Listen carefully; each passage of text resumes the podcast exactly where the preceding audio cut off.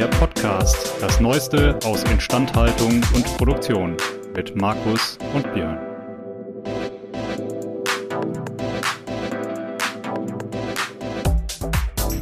An dieser Stelle ein Dank an unseren Sponsor. Denn dieser Podcast wird Ihnen präsentiert von Belfor DHD. Die Belfor DHD arbeitet jährlich an bis zu 3000 Maschinen und Produktionsanlagen von unterschiedlichen Herstellern. Das macht die Belfor DHD zu dem Dienstleister, wenn es um die herstellerunabhängige Wartung, Reparatur und Überholung von Maschinen und Produktionsanlagen geht. Mehr Infos zu unserem Sponsor finden Sie über den Link in den Show Notes. Hallo, liebe Zuhörerinnen und Zuhörer. Vielen Dank, dass ihr heute auch wieder eingeschaltet habt und ich kann euch sagen, ihr werdet es nicht bereuen. Heute wartet auf euch der zweite Teil des Gesprächs mit Nikolas Böhmer. Letztes Mal schon getrennt aufgrund der schieren Länge und dementsprechend geht es heute weiter. Letztes Mal haben wir darüber gesprochen, wie Digitalisierung und der Umgang mit Fehlern, Fehlerkultur im Innovationsprozess eine massive Rolle spielen und wie es auch Firmen helfen kann und muss, sich interdisziplinär auszutauschen und aufzustellen um auch in Zukunft innovative Produkte zu entwickeln. Und ausgehend davon beschäftigen wir uns in dieser Folge vielleicht noch ein bisschen relevanter für die Instandhaltung und die Produktion damit, wie wir denn mit den Supply Chain Problemen der Gegenwart und wahrscheinlich auch der Zukunft umgehen können und welche Abhilfemaßnahmen es da geben kann. In meinen Augen ein absolut spannendes Gespräch und dementsprechend ohne weitere Umschweifen gehen wir direkt zurück ins Gespräch und ich wünsche allen viel Spaß. Vielleicht gehen wir einmal ein bisschen weg und beschäftigen uns mit äh, den Sachen, die jetzt gerade eigentlich diverse Branchen, alle Branchen beschäftigen, und zwar äh, die Verwerfung, die es derzeit in den Lieferketten gibt. Ich glaube, Automobilbau ist ein, ist ein gutes Beispiel, Maschinenbau ist ein gutes Beispiel. Und ähm, dementsprechend vielleicht fangen wir erstmal damit an, sozusagen, wie wir die Situation im Allgemeinen einschätzen, ob das sich in Zukunft äh, verbessern, verschlechtern wird, wie vielleicht auch durch die gesamtpolitische Lage, ob Globalisierung sozusagen ein nachhaltiges Geschäftsmodell oder ein nachhaltiges Modell sein kann, unter den gegebenen veränderten Randbedingungen. Ich sage dazu, insbesondere was Halbleiter angeht, glaube ich, müssen wir uns in, in Europa deutlich anders aufstellen, weil man jetzt, glaube ich, schon deutliche Auswirkungen äh, merkt und äh, wir wollen den Teufel nicht an die Wand malen, aber wenn soll, sollte China und Taiwan äh, aktiv in, in weitere Handlungen involviert werden, dann haben wir, glaube ich, noch ganz andere Probleme. Insofern, ich glaube, da müssen wir deutlich autarker werden und müssen, glaube ich, auch ähm, als Europa eine gewisse Technologieführerschaft wieder etablieren. Oh, du hast aber ein großes Programm. wir, wir, wir können es ja mal kurz streifen. was, was du sagst, ist natürlich gewaltig und äh, das hat natürlich äh, ja. gigantische Implikationen. Ähm, aber ich finde, es ist grundsätzlich äh, etwas, was man unbedingt machen muss. Ja. Ähm, aber es, es wird natürlich nicht reichen. Also wenn, ja. wenn wirklich dort was. Äh, daneben geht, dann wird es nicht reichen. Ähm, im Moment denke ich aber nicht so sehr, dass, äh, dass das ähm, mit Taiwan beispielsweise sich zu stark entwickelt könnte, um von etwas mhm. anderes abzulenken, weil China hat ja gigantische Probleme zurzeit. Mhm. Und das merken wir noch nicht so ganz. Äh, das ist schon mal jetzt im Gespräch ja wieder aufgefallen. Ähm, China äh, hat eine große Dürre, sehr viel ja. Energie wird über äh, Hydro gemacht, das heißt Yangtze Staudamm und Yangtze ist leer. Äh, das heißt, im Moment ist es so, dass überall äh, der, äh, der Strom eingegrenzt wird. Das heißt, selbst äh, Tesla kriegt nicht genug Strom, aber auch, auch Volkswagen FAW oder SAIC äh, kriegen einfach zu wenig Strom und können nicht produzieren.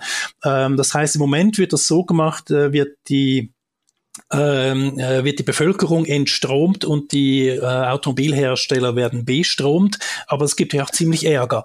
Und ähm, das ist etwas, was wir von hier aus nicht sehen, aber das findet statt und das ist echt ein Problem. Und mhm. ähm, ich gehe davon aus, um das wieder auf, äh, auf die Eingangsfrage zu bringen, dass, dass, äh, dass es unzuverlässiger wird. Und zwar hm. überall und ja. mit allen, ja. äh, mit allen Lieferantinnen und Lieferanten, die wir haben das wird unzuverlässiger. Und deswegen ist es schon richtig, dass wir vor Ort bei uns etwas machen, dass wir Fallback-Szenarien haben oder einfach eine andere Art der, der, der, ja, der Lieferkette aufbauen, vielleicht auch gucken, wie, wie wir das mit den Preisen nachher hinkriegen. Ähm, aber ich, ich denke, wir werden generell extrem flexibel werden müssen, weil wir werden ja. äh, durch den Klimawandel, durch die Veränderungen, äh, die, durch politische Bewegungen werden wir so viel Veränderung immer wieder erleben müssen, dass wir einfach flexibel denken müssen. Und äh, deswegen ist auch so im Vorgespräch äh, ist ja. für mich so das Thema gewesen der, der dezentralen Produktion. Das ja. ist für mich so einer der, der, der, der, der Wege, die man gehen kann, die man prüfen kann für, für gewisse ähm, ähm, Produktion. Ja. ja, genau. Also genau das war auch die, die Überleitung, die ich schaffen wollte. Habe ich gut ich, darf, darf, ich, darf ich da gerne noch was sagen? Ja, ja. nochmal einspringen. Also jetzt werden wir fast vom Thema Instandhaltung herkommen, aber wir haben das ja geistig. Wir kommen wieder dahin. Wir kommen in, wieder dahin. In klugem, in klugem strategischen vorauseilendem Gehorsam. Das ist natürlich schon immer auf Produktionsfragen und äh, internationalen Außenhandel, also nichts weniger als die Rettung der Globalisierung und der runden Welt äh, ausgeweitet. Ähm, Wie? Die ist doch alte, dieses, dieses alte Ricardo-Modell, dass wir sagen, also im Prinzip äh, ist das, also vereinfacht gesprochen, äh, konzentriert sich jedes Land auf irgendwelche tollen Vorteile. Im Idealfall sind das Kosten- und Wissensvorteile und Produktions- und so weiter Vorteile. So, jetzt habe ich also ganz tolle Handels-Alleinstellungsmerkmale. Äh, jetzt handle ich mit anderen Ländern, die haben was anderes. Beide profitieren und die Welt wird immer besser und der Außenhandel wird immer verlinkter und verschachtelter. Kommt dieses Modell grundsätzlich an, an, an Grenzen? Also zum Beispiel, ich, ich bringe das noch von einem zweiten Aspekt mit rein, warum ich das frage. Ich, ich finde, in Deutschland ist eine gigantische Chance bisher verschenkt worden und ich bin gar nicht sicher, ob wir die überhaupt noch aufgreifen können. Ähm, als 2013 diese Ansage kam, Industrie 4.0, da hat, war eigentlich mein, damals mein erster Gedanke, na endlich, jetzt hat es einer ja. verstanden. Und damals war es eine, unsere verehrte Frau Bundeskanzlerin damals die ähm, letztlich war der Gedanke dahinter, dass ich dachte, Mensch, prima, wir kriegen eine autonome Fabrik. Die Fabrik war die autonomes, besteht ja aus Maschinen. Das heißt, Lohnkosten gehen runter. Ich habe immer noch die Energiefrage, aber grundsätzlich habe ich tolle Kostenvorteile. Jetzt produziere ich also in Deutschland, jetzt kann ich im Prinzip, oder sagen wir mal im Dachraum, weiten es aus, Gesamteuropa, aber ich kann diese Produktion, die man ursprünglich mal aufgeschaut hat, weil man da viel günstiger produziert hat, die hole ich jetzt vielleicht sogar alle zurück, weil ich jetzt enorme Lohnkosten- und Produktionskostenvorteile habe. Und das ist irgendwie nie passiert. Dieser Gedanke hat sich nirgendwo je durchgesetzt. Ich habe eigentlich gedacht, dass der ist so intuitiv, das versteht jeder sofort, aber hat man dann ganz über ganz andere Dinge gesprochen, wie ihr das am, am Anfang da eben berichtet hattet. Aber äh, platzen jetzt diese, platzt diese alte Ricardo-Theorie jetzt? Geht, geht unsere Globalisierung? Jetzt werden wir einfach wieder teurer, werden wir langsamer, müssen sich Länder auf ganz neue Alleinstellungen konzentrieren und äh, wird das unsere ganze Produktionsumgebung hier in Europa grundsätzlich irgendwann mal betreffen? Also ich, ich fange mal an. Ganz einfache Frage. Ganz einfache Frage. Eine Vorlesungsreihe von ja. ungefähr zweieinhalb Jahren, aber gut, die können wir nicht Ich, ich, ich wollte gerade sagen, also ich, ich, ich glaube, die Antwort ist Jein. Ein ganz klares Jein. Ähm, weil, dass du das so dezidiert sagst. Das, das, das ich, lege mich da gerne, ich lege mich da gerne nicht fest. Das ist eine ganz, ähm, klare, ganz klare Position, Björn, und ich bin genau, froh, dass ja. das ist für uns ähm, ja, das ist wunderbar. Nee, aber ich, ich glaube, dass sozusagen die Maximierung dieses Prinzips nicht mehr standhalten wird. Und das ist genau das, was der Nikolas eben schon hat anklingen lassen in meinen Augen. Du wirst mit Sicherheit günstige Produktionskapazität nutzen wollen. Du musst aber auch dafür sorgen, dass du sie substituieren kannst. So, das heißt, letzten Endes wirst du kein globales Maximum im doppelten Sinne mehr finden, sondern du wirst versuchen, viele lokale Maxima der Kostenreduktion miteinander zu kombinieren und das gepaart mit einer Flexibilisierung. Und ich glaube, das ist der Weg, in den es gehen wird. Sehe ich auch so. Es ist äh, sehr wahrscheinlich, dass wir eine Vielfältigkeit der Lösungen haben werden, weil ich meine, Plastikgabeln werde ich jetzt halt immer in China herstellen und die um die ganze Welt schiffen, weil das immer noch billiger ist. Ähm, sollte man zwar nicht mehr machen, aber wird passieren. Aber ich denke, es geht darum zu sehen, was, was ist wo am besten machbar. Und da kommt ein Aspekt hinzu, den, den wir jetzt so ein bisschen spüren im Bereich Automobil, nämlich die Lieferfähigkeit. Ja. Und zwar die Schnelligkeit, äh, etwas liefern zu können. Also ich meine jetzt, äh, ich meine, wenn man jetzt ein Auto will, gut, äh, Fossile kann man auch drauf warten, aber noch länger wartet man auf elektrische Fahrzeuge. Und das ist im Prinzip die, die Herausforderung, die wir auch in anderen Bereichen sehen werden. Und ich, ich bin daher überzeugt, dass wir ähm, vermehrt Modelle sehen werden, indem wir dezentral Dinge produzieren. Das heißt, äh, ich bin in München zu Hause und der Kunde, der ist in Cincinnati zu Hause und der braucht jetzt ein Produkt aus meinem Sortiment.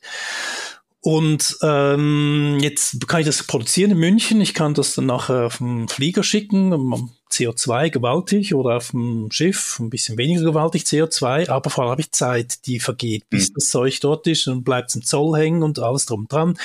Etliche Situationen gehabt, da hatten Produkte drei Monate im Zoll einfach stehen müssen, einfach weil die Union das Gefühl gehabt, das müsste dort stehen. Unglaublich. ähm, auf jeden Fall wir haben dort äh, das Thema der Zeit und ähm, äh, ich habe das vor, vor ja vielleicht fast zehn Jahren so habe ich das mit, mit jemandem so ein bisschen besprochen, ähm, dass eigentlich eine dezentrale Produktion sehr sehr intelligent wäre, weil ähm, wenn ich jetzt äh, so so Anbieter wie Laser habe, die sind jetzt gerade hier um die Ecke in Stuttgart, ja. die äh, da gibt man Auftrag, Blechbearbeitung mhm. vom Laser und alles drum dran, aber auch Drehteile und so, aber Xo äh, Xometrie gibt's noch und ein Spanflug, also es gibt ganz viele. Anbieter Anbieter.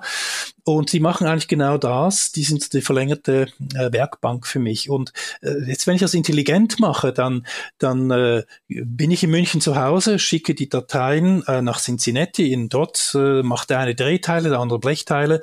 Und ähm, was weiß ich was, einen speziellen Chip, den sie nicht haben, den kann man immer noch beschaffen. Der ist schon relativ schnell per Post dann äh, verschifft und dann wird das vor Ort zusammengebaut, die Maschine. Und äh, da kommt auch das 3D-Drucken dann rein, weil ich habe dann äh, beispielsweise Gehäuse und so weiter, habe ich ja nicht vor, vor Ort, sondern die lasse ich bei mir per 3D-Druck dann erstellen und nachher steht dann vor Ort die Maschine oder das Produkt oder die Baugruppe oder was immer das, das ist, die dort gebraucht wird und sie steht vor allem jetzt dort und nicht erst in äh, mhm 36 ja. Tagen. Ja. Und ich denke, äh, das wird ein großes Thema sein. Das hat eben sehr viele Implikationen. Das heißt, wir äh, sind ähm, deutlich weniger klimaproblematisch mit dem, weil wir die Transportwege nicht haben. Und vor allem, wir können das Produkt ja sofort, also sofort vielleicht nicht, aber in wenigen Tagen kann ich das Produkt äh, dann einsetzen, einbauen. Äh, kann beispielsweise gerade bei ähm, Ersatzteilen sehr wichtig werden, wenn ich dann sage, hm, jetzt Maschine läuft wirklich unrund, die geht die nächsten fünf Tage, geht die in die Binsen, weil das Lager ist wirklich. Und äh, jetzt brauche ich aber diese doofe Welle, die eine spezielle Form hat, Dateien her, nebenan machen, zack. Und ich denke, da können auch diese Anbieter wie Xometry oder LaserHub oder äh, Spanflug können dort eben dann auch noch einen Schritt weitergehen und äh, äh, zum Beispiel Montageangebote äh, haben oder sich mit, mit ja. anderen Firmen zusammensetzen und dann so eigentlich regional so, so wie Produktionshubs entwickeln, wo man sagt, ich schicke das dorthin und die Leute machen das dann und dann haben wir das Produkt. Und ich ja. denke, das hat einen gewissen Charme. Gibt nicht für alles, muss man sagen, aber ich denke, das hat einen gewissen Charme. Das wird auch passieren. Ja, sehe seh ich auch so. Respektive da kann ich jetzt nochmal auf das, was der Markus eben gesagt hat, nämlich die vergebene Chance der Industrie 4.0 eingehen. Ich persönlich glaube tatsächlich, wir tun uns wie immer schwer, weil wir wieder sofort das Optimum suchen. Wir machen eigentlich immer den gleichen Fehler. Wir fangen nicht an, irgendwas zu tun, sondern wir suchen das Optimum, bewegen, iterieren uns tot in, in Prototypen und Pilotprojekten und Leuchtturmprojekten. Ähm, und da muss man sagen, ist der amerikanische Geist etwas offener und etwas direkter. Die sind sehr, sehr schnell in der Time to Market und bringen es halt mehr oder weniger direkt auf die Straße. Mhm. Aber die Grundidee der Industrie 4.0, der flexibilisierten Produktion und der flexibilisierten Montage und einer Automation, die so weit geht und so rekonfigurierbar ist auf Makroelementen, dass ich quasi Stückzahl 1 mit der Effizienz im Grenzwert einer Massenproduktion herstellen kann. Ja, das ist genau die, die Idee der Industrie 4.0. Und ich glaube, die Chance ist noch nicht vergeben. Das kann man immer noch erreichen. Man muss sich aber, glaube ich, sehr, sehr stark auf diese Vision einlassen und diese Vision auch verfolgen. Ne? Und äh, das ist so ein bisschen das, was ich noch zu wenig sehe. Ne? Ich sehe das immer so ein bisschen die große Problematik, die ich persönlich mit Industrie 4.0 habe, die unterlagerten Ideen, die dahinter stecken, finde ich extrem gut. Mhm. Es wurde aber irgendwann dann auch von, von Marketern dieser Welt vergewaltigt, wirklich. Äh, für, für, jedes, für jedes Gerät, was irgendwo einen Anschluss hatte, was digitale Signale rausgegeben hat, da wurde dann drauf geschrieben, das ist jetzt Industrie 4.0. Und das war es nicht. Also Industrie 4.0 hat halt auch was damit zu tun, dass Dinge semantisch beschrieben sind, dass sie sofort interoperabel sind, dass sie rekonfigurierbar sind, dass sie sich selbst beschreiben und dass Maschine und Maschine gegenseitig wissen, wovon sie reden. Ja? Ganz und wichtig genau diese, ist auch, auch dieser Datenaustausch. Die dürfen ja nicht auf eine normale Plattform gehen oder irgendwie verarbeitet man da Zeit rein von Daten. Das muss eine IoT-Plattform sein. Äh, dann anders ja. ist sowas nicht verkaufbar. Ja, das stimmt schon, was du sagst. Also du meinst jetzt so dieses Bullshit-Bingo, was da gespielt wird, ne? wo ja, eigentlich ja. nirgendwo richtig erklärt wird, schau mal, hier ist dein, das, Nikolas, was du am Eingang sagtest, ja, wo ist der Kundenvorteil, mhm. wo werde ich besser, was, was hole ich hier heraus, was, was, wie verändert sich die ganze Denkweise, wo schaut mein Prozess nach, wird eigentlich unter den Tisch geklärt, stattdessen wird immer erklärt, was der neue Sensor jetzt irgendwie bei dreifacher Winkelgeschwindigkeit noch kann. Ja, das ist eben, das, das, das, da, da trigger ich mich gerade wieder ein bisschen bisschen. Und zwar, ähm, das, das, ist genau das, das Thema. Sehr, sehr gut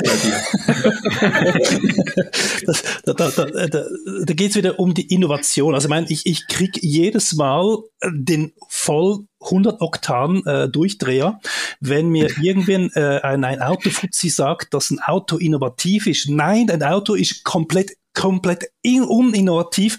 Es hat wie zu Beginn vier Dumme Nein, Räder. ein Auto ist super innovativ. Wenn du Nein, zurückgehst ins Jahr 1896, Richtig, ja. ist das Ding super. Richtig, ja. Also das Auto Seit, ist Seitdem hat sich ja im Prinzip nicht so viel getan. Ich gebe es.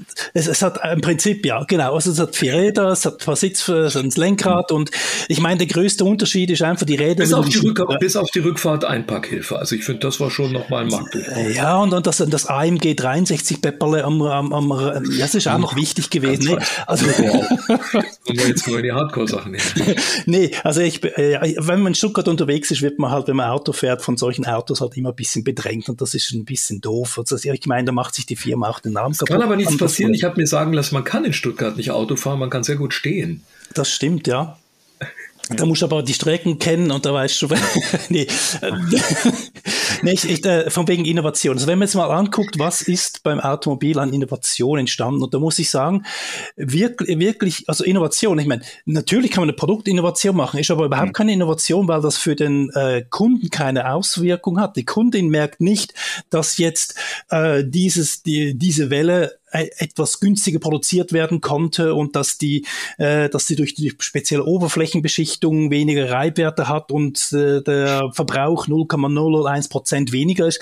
Das merkt die Kundin nicht, das merkt der Kunde nicht. Natürlich wird es etwas leiser, etwas sanfter, etwas komfortabler. Natürlich, das ist ein Zusammenspiel von vielen ja. kleinen äh, Entwicklungen, äh, Evolutionen und so weiter, aber es ist keine Innovation für die Kundin und den Kunden.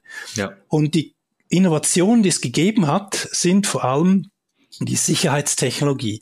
Also ABS, ESP, äh, e Sicherheitsgurte, Airbag, all das sind Innovationen, das hat für die Kundinnen und Kunden eine Relevanz. Und sonst haben wir keine Innovation im Automobilbereich. Und ich werde es jedes Mal fast, fast zusammengeschlagen von diesen 100 Oktan-Fuzis. äh, jetzt bin ich aber ziemlich böse. Also ähm, Teil meines aktiven Wortschatzes. Also ich, das muss ich wirklich auswendig lernen. Ein 100 Oktan-Fuzzi. Das sind die Hochdrehen finden, ja. Nee, also das. Und nicht hochverdichtet. ja, 1,7 Bar Turbodruck, ja. Nee, ähm, also ich muss vielleicht dazu sagen, ich, äh, ich habe natürlich die Rennfahrerausbildung gemacht in, äh, in Hockenheim auf richtig schönen fetten Verbrennern mit Vergaser. Ich habe da Stoff durchgelassen und Dings ähm, äh, Reifen verbraucht. Also meine ich, äh, ich finde das geil, das ist Technologie, aber das ist wirklich, da meine, das Zeug ist nicht innovativ, das ist alte Technologie, ja, ja. muss man einfach realistisch sehen. Und ich meine, Elektroauto, so wahnsinnig viel Innovation ist da nicht drin. Also wenn ich jetzt mir ja, überlege, dass das im Prinzip ein Betriebssystem, ne? Das genau, ist, glaube ich, ganz, das glaube ich eine gute Idee. Also ja äh, wenn es mal läuft. Aber die auch, ich ja. finde so die ganze Idee finde ich eigentlich eine hübsche Idee, dass man das nicht mehr so in diesem V-Modell an die ganzen äh, genau. Zulieferer ausgibt, sondern dann sagt, okay, ich mache die Integration wie bei klassischer Software. Ja. Und vielleicht das autonome Fahren, wenn es denn jemals kommt, wäre auch noch eine interessante Sache. Ich werde genau. immer älter, ich freue mich, wenn es kommt. Ich, ich möchte doch einen draufsetzen. Ja, Weil, ich, du, du sagtest es gerade schon, Nikolas, und ich sehe es genauso, das Elektroauto ist auch nicht wahnsinnig innovativ. Also ich sag mal, Elektromotoren gab es vorher, Autos gab es vorher, das beides zusammenzusetzen ist auch nicht so wahnsinnig innovativ und ich sag mal, auch Hybridantriebe hat Ferdinand Porsche damals auch schon mal gemacht. Mhm. Ist alles nicht so super, nicht so super spannend neu. Ähm, das, was jetzt aber spannend wird, ist meines Erachtens nach, wenn man irgendwann mal dahin kommt, das ist ja das Geschäftsmodell, mit dem Uber eigentlich mal gestartet ist oder die die, Fernvision, die sie hatten. Ähm, wenn ich jetzt da hinkomme und sage, ich entkoppel jetzt quasi oder ich, ich schaffe es, die Vorteile einer individuellen Mobilität zu koppeln mit einer Massenlösung, wo ich quasi nichts mehr besitzen muss. Mhm. Also das heißt, ich habe ein Auto, das bringt mich zu der Zeit, wo ich will, an den Ort, wo ich möchte, ähm, für einen Fixbetrag und ich brauche keinen Besitz, ich brauche keinen Invest und gar nichts mehr.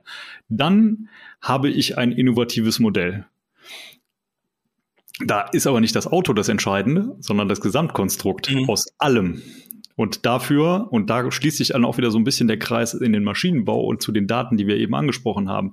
Um zum Beispiel autonomes Fahren zu ermöglichen, brauche ich natürlich eine riesige Menge Daten, um meine Modelle zu trainieren, mhm. die ich dann wieder nach vorne einspeisen kann. Und da jetzt kommt der nächste Schritt, hat natürlich zum Beispiel Tesla auch wieder mehr richtig gemacht als viele andere, nämlich durch diesen Shadow Mode, den, in dem quasi der, die autonome Fahreinheit mitentscheidet und mitfährt sozusagen, hat man natürlich eine, eine Menge von äh, Trainingsdaten gesammelt, die so eine KI äh, liebend gerne aufnimmt, ähm, die halt kein anderer hat. Ja, so und genau diese, genau diese Gedankenkette muss auch zum Beispiel in der Produktion losgehen, ähm, damit man sehen kann oder damit man erkennt, okay, welche Schritte müssen denn jetzt ineinander greifen? Ne? Und wenn ich jetzt diesen Bogen wieder spanne, ähm, mir hat mal einer von einer von einer Firma erzählt, ich hab, vergesse leider immer, wie sie heißt, aber es war ein Auftragsfertiger und diese Firma wurde gekauft. Der ganze Keller war voll mit technischen Zeichnungen mhm. und Kalkulationen für die gefertigten Teile. Der Herr, der die gekauft hat, war sehr, sehr schlau, hat diese technischen Zeichnungen alle digitalisiert hat die Kalkulation daneben gelegt, hat eine KI drauf trainiert und diese KI kann jetzt quasi anhand der technischen Zeichnung äh, ein erstes Angebot erstellen, was denn die Fertigung so eines Teils kosten würde. Mhm. Und genau da die, kommen wir wieder genau an den Punkt sozusagen, was wo du eben angefangen hattest, Nikolas, ähm, dass wir eigentlich dahin kommen müssen, egal woher wir sourcen, egal woher wir es kaufen wollen und am besten beim Nachbarn um die Ecke, ne, ähm, ich kriege relativ schnell die Möglichkeit zu bewerten, okay, wer kann es mir, wer kann es mir liefern, zu mhm. welchem Preis ähm, und ähm, wenn ich jetzt natürlich noch einen Schritt weiter gehe, schaffe ich es nicht vielleicht sogar so, sogar die Sachen so zu verpacken, dass ich einen gewissen Know-how-Schutz drumherum kriege. Ja, also, dass ich sage, quasi, es sind nur noch Datenpakete, wo quasi kaum noch menschliche Arbeit beteiligt ist, wo das noch irgendwie ablesen muss, sondern quasi die, genau diese Industrie 4.0 Maschinen, von denen wir eben gesprochen haben, empfangen ein Datenpaket, verarbeiten das, fertigen das Bauteil ähm, und dann habe hab ich quasi auch Also, also du, du, denkst dabei, dass, dass ich, äh, wie das Beispiel München-Cincinnati, dass hm. ich in München sitze, ähm, ja. ich mich äh, in Cincinnati in eine freie Maschine einlogge, äh, ja. dort meine Datenpakete draufschmeiße, die, äh, die Leute vor Ort bringen noch die, die Rohmaterialien hinzu, machen Beschickung, ja. rechnen das alles ein und äh, aber dann habe ich die volle Kontrolle über die Maschine und lasse die das Zeug durchschnetzeln und dann habe ich ähm, meine Baugruppe, meine Bauteile. Und äh, ja, das, das finde ich echt, so müsste eigentlich funktionieren, weil da habe ich vor Ort, kann ich dem Kunden sagen, hey, heute Nachmittag geh dorthin, äh, dort steht's. Ja. Genau, ne? und letzten Endes ähm, die, die Analogie, die ich immer sehe, das war einer, das war ja der große Vorteil äh, auch des Cloud Computings, weil es neu, ganz neue Geschäftsmodelle ermöglicht hat. Ne? Also ich immer bei gerade bei Hardware-getriebenen Geschäftsmodellen habe ich ja immer das Riesenproblem. Das ist ja schon viel besser geworden in den letzten Jahren. Also es gibt viel breiteres Angebot schon an, an, an Möglichkeiten, Fertigung äh, zu realisieren. Aber früher war es halt so, die Einstiegshürde, die Markteintrittsbarriere für neue Marktteilnehmer war extrem hoch. Und durch solche Technologien erzeuge ich natürlich noch einen ganz anderen Effekt, nämlich dass ich es auf einmal auch jungen Unternehmen, die eine gute Idee haben, ermögliche, ihre Produkte für ein vertretbares Geld, was halt auch nicht eine, einen initialen sehr, sehr hohen Investitionsanteil hat, sondern quasi wirklich pro Stück finanzierbar wird ähm, und diese Modelle auch umzusetzen und sozusagen dann halt auch eine deutliche Erhöhung der Innovationsgeschwindigkeit zu erreichen. Also ich denke, da, da, da ist unglaublich viel möglich, wo dann auch äh, eben andere daran partizipieren, partizipieren können und auch, ähm, mein, was passiert denn, wenn ich sowas mache? Ich habe den, ich habe den Maschinenpark, den ich äh, sehr viel besser auslasten kann genial. Äh, wenn mir da jetzt irgendwie dann halt einer aus München auf der Maschine rumfummelt, mhm. kein Problem, die Maschine ist geschützt. Ja. Wenn, wenn das äh, was, wenn er was eingibt, was nicht geht, dann leuchtet es rot und die Sache schon gegessen und sonst kann ich einfach den Münchner hier in Cincinnati einfach arbeiten lassen, hole das Zeug raus, da kann ich vielleicht sogar ergänzende Dienstleistungen anbieten. Das, was ich vorhin gesagt habe, vielleicht kann man eine Montage ergänzen, man kann vielleicht, was weiß ich was machen. Einfach, äh, das, äh, also das heißt, die, äh, das Copyright bleibt immer in München und niemand ja. kann reinfummeln. Und das ist, das, das ist sicher der Punkt, der, der spannend ist. Ja, genau. Der spannend und spannend wird. Genau. einer, der, einer der beliebtesten Maschinenbauerwitze. ähm, ja, aber dementsprechend, also ich glaube, ich glaube, die Vision muss dahin gehen, ähm, Produktionskapazität elastisch zur Verfügung zu stellen. Ja. Ne? Also das, das spricht mit Sicherheit nichts dagegen, ähm, wenn ich tatsächlich nach wie vor, und die, die wird es nach wie vor geben, ne? ich, ich werde mit Sicherheit eine Massenfertigung haben äh, für bestimmte Bauteile, äh, die es auch nach wie vor braucht. Ähm, da das, das spricht aber überhaupt nichts gegen, aber ich habe auch Überkapazitäten oder beispielsweise, mhm. da wir uns auch gerade in einem Instandhaltungspodcast befinden, gerade Teile, die zum Beispiel kurzfristig nicht lieferbar sind mhm. äh, bei kurzfristigen Defekten, ähm, wo ich einfach Elastizität in meiner Fertigung brauche für kurzfristige Bedarfe oder für, für Überbedarfe, die ich normalerweise nicht habe.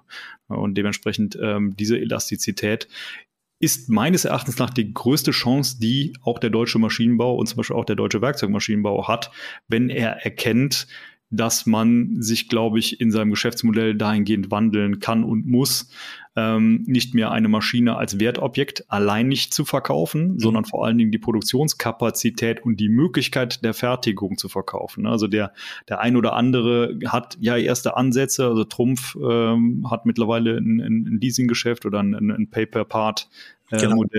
Ähm, und äh, DMG hat es in Teilen auch. Ähm, ich muss aber tatsächlich auch sagen, ich glaube, das ist ein guter Anfang. Ähm, ist aber, glaube ich, noch erst die erste Evolutionsstufe. Also ich glaube, da kann man ja. noch ein, zwei Evolutionen draufsetzen. Nichtsdestotrotz, glaube ich, ist es schon sehr, sehr gut. Anders. Ich denke, das wird wieder so, so Themen wie ähm, der verstärkte Klimawandel oder einfach die, die hm. sich verstärkende Klimakrise, muss man ja sagen, ähm, oder dann auch wieder eine weitere Pandemie oder was auch immer. Da werden so viele Themen jetzt auf uns zukommen, dass wir eben auch Lösungen suchen müssen.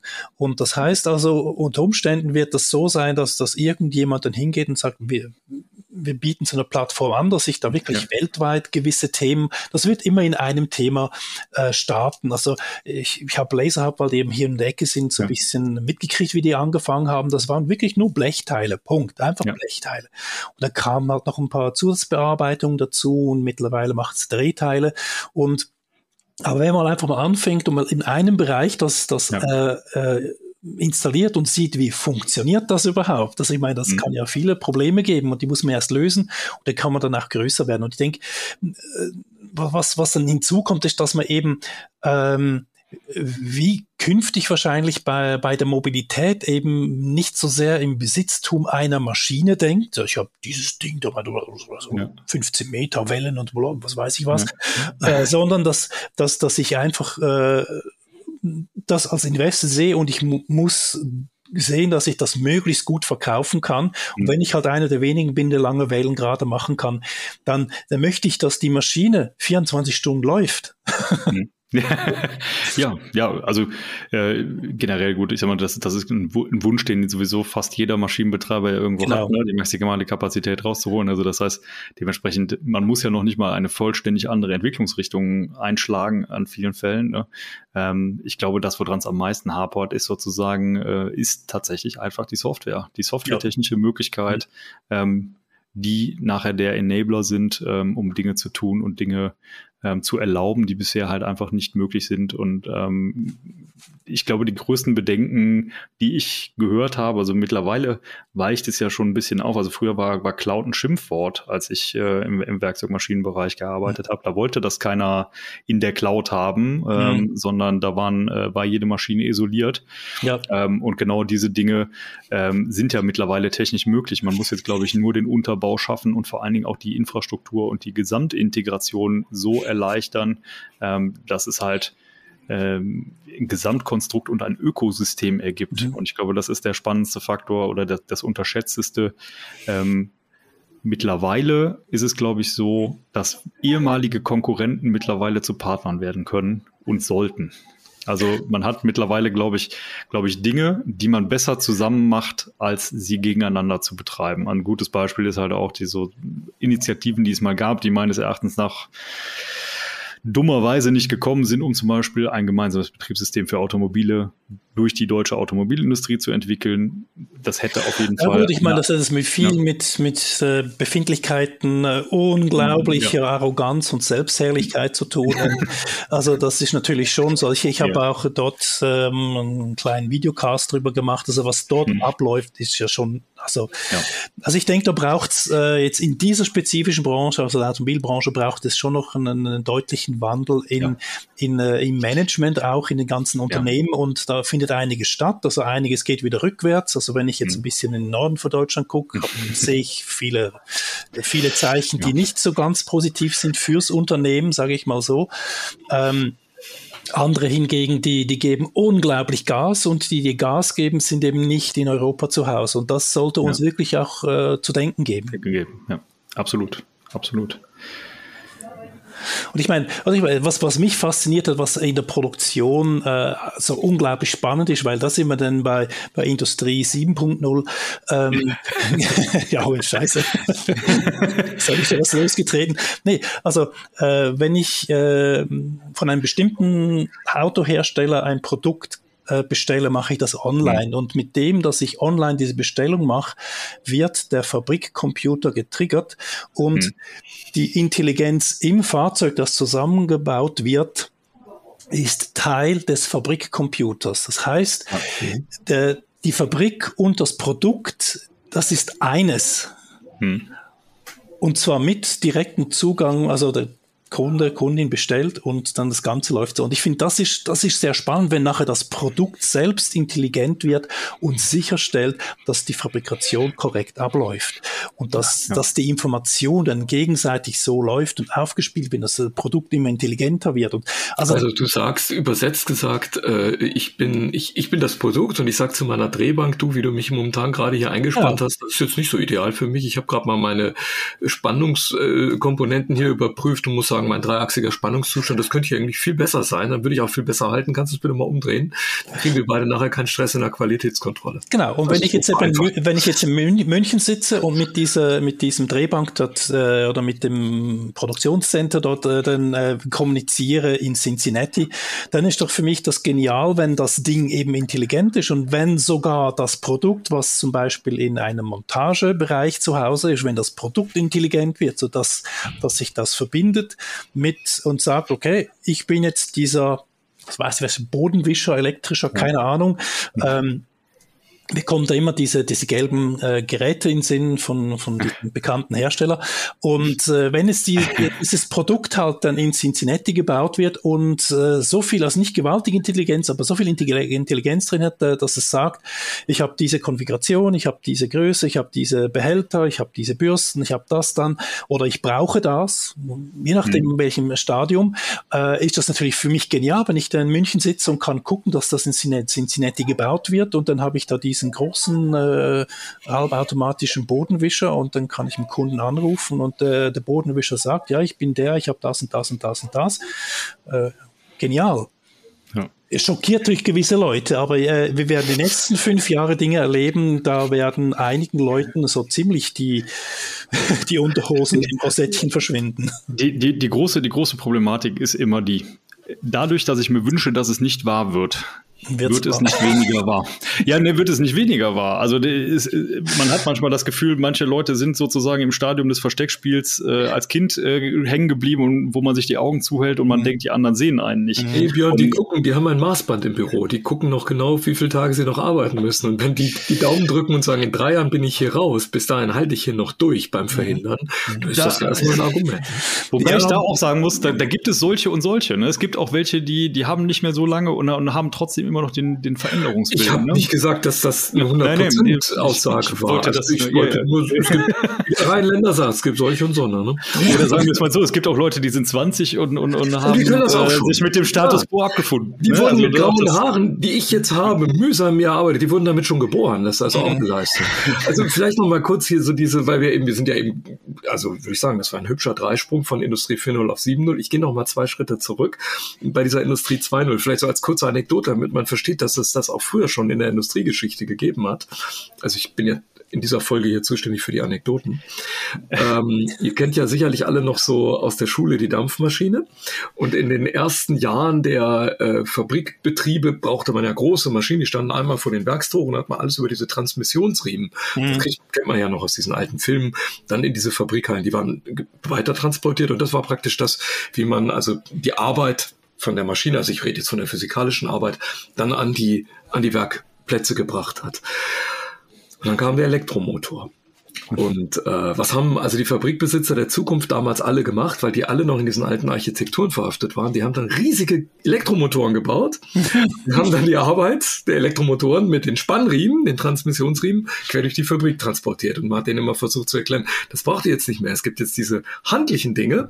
Das heißt, ihr könnt jetzt einen kleinen Elektromotor nehmen. Das ist eigentlich jetzt auch der Clou an der Geschichte. Der Motor und die Arbeit, die sitzen jetzt, oder die Kraft von dem Ding, das da übertragen wird, die sitzen jetzt dort, wo der Arbeiter oder die Arbeiter auch sitzen. Und das brauchte eine ganze, einen ganzen Generationswechsel an, an Fabrikarchitektoren, an Fabrikarchitekten, Entschuldigung, die dann das begriffen haben und mhm. gesagt haben, also erst als die Alten weg waren, hat man gesagt, so jetzt bauen wir die Fabriken anders, jetzt können wir das machen, was wir eigentlich schon vor 20 Jahren hätten tun können. Eventuell geht uns das in dieser Runde wieder so. Der Clou ist leider, damals waren die Innovationszyklen deutlich langsamer und hat mit solchen Entscheidungen nicht gleich den Anschluss verloren. Heute ist das so, wenn man sich bei sowas 20 Jahre Zeit lässt, ist man eventuell auch gleich ganz weg. Also 20 wäre ja gut, aber wir haben jetzt die Problematik, dass wir mit zwei Jahren rechnen. Also ich meine, also gerade wenn du das Betriebssystem in der Automobilbranche anguckst, ja. Das ist echt hart. Aber ich denke auch im Maschinenbau, äh, ich sehe noch nicht wirklich, dass da so, so große Bewegungen sind, äh, dezentrale Produktion mit Daten hin und her schieben. Das sind so Ansätze, die ich immer wieder sehe, aber so richtig greift das nicht durch. Aber wenn es, äh, wenn wir jetzt weiterhin mit dem Thema äh, handhaben müssen, dass das einfach die Klima sich weiter als Krise entwickelt, was ich annehme, ja. ähm, dann müssen wir sehen, dass wir denn diese, diese dämlichen Transportgeschichte zurückkriegen, dass wir das einfach reduzieren können. Das, das kann nicht das Ziel sein. Ja. Und das heißt, wir werden dezentral was machen müssen. Und dann, dann fängt langsam an, äh, fangen, fangen so Themen an, interessant zu werden und dann kann man sich ja auch ein Businessmodell draufsetzen, weil, weil wir dann äh, einen tatsächlichen Bedarf haben.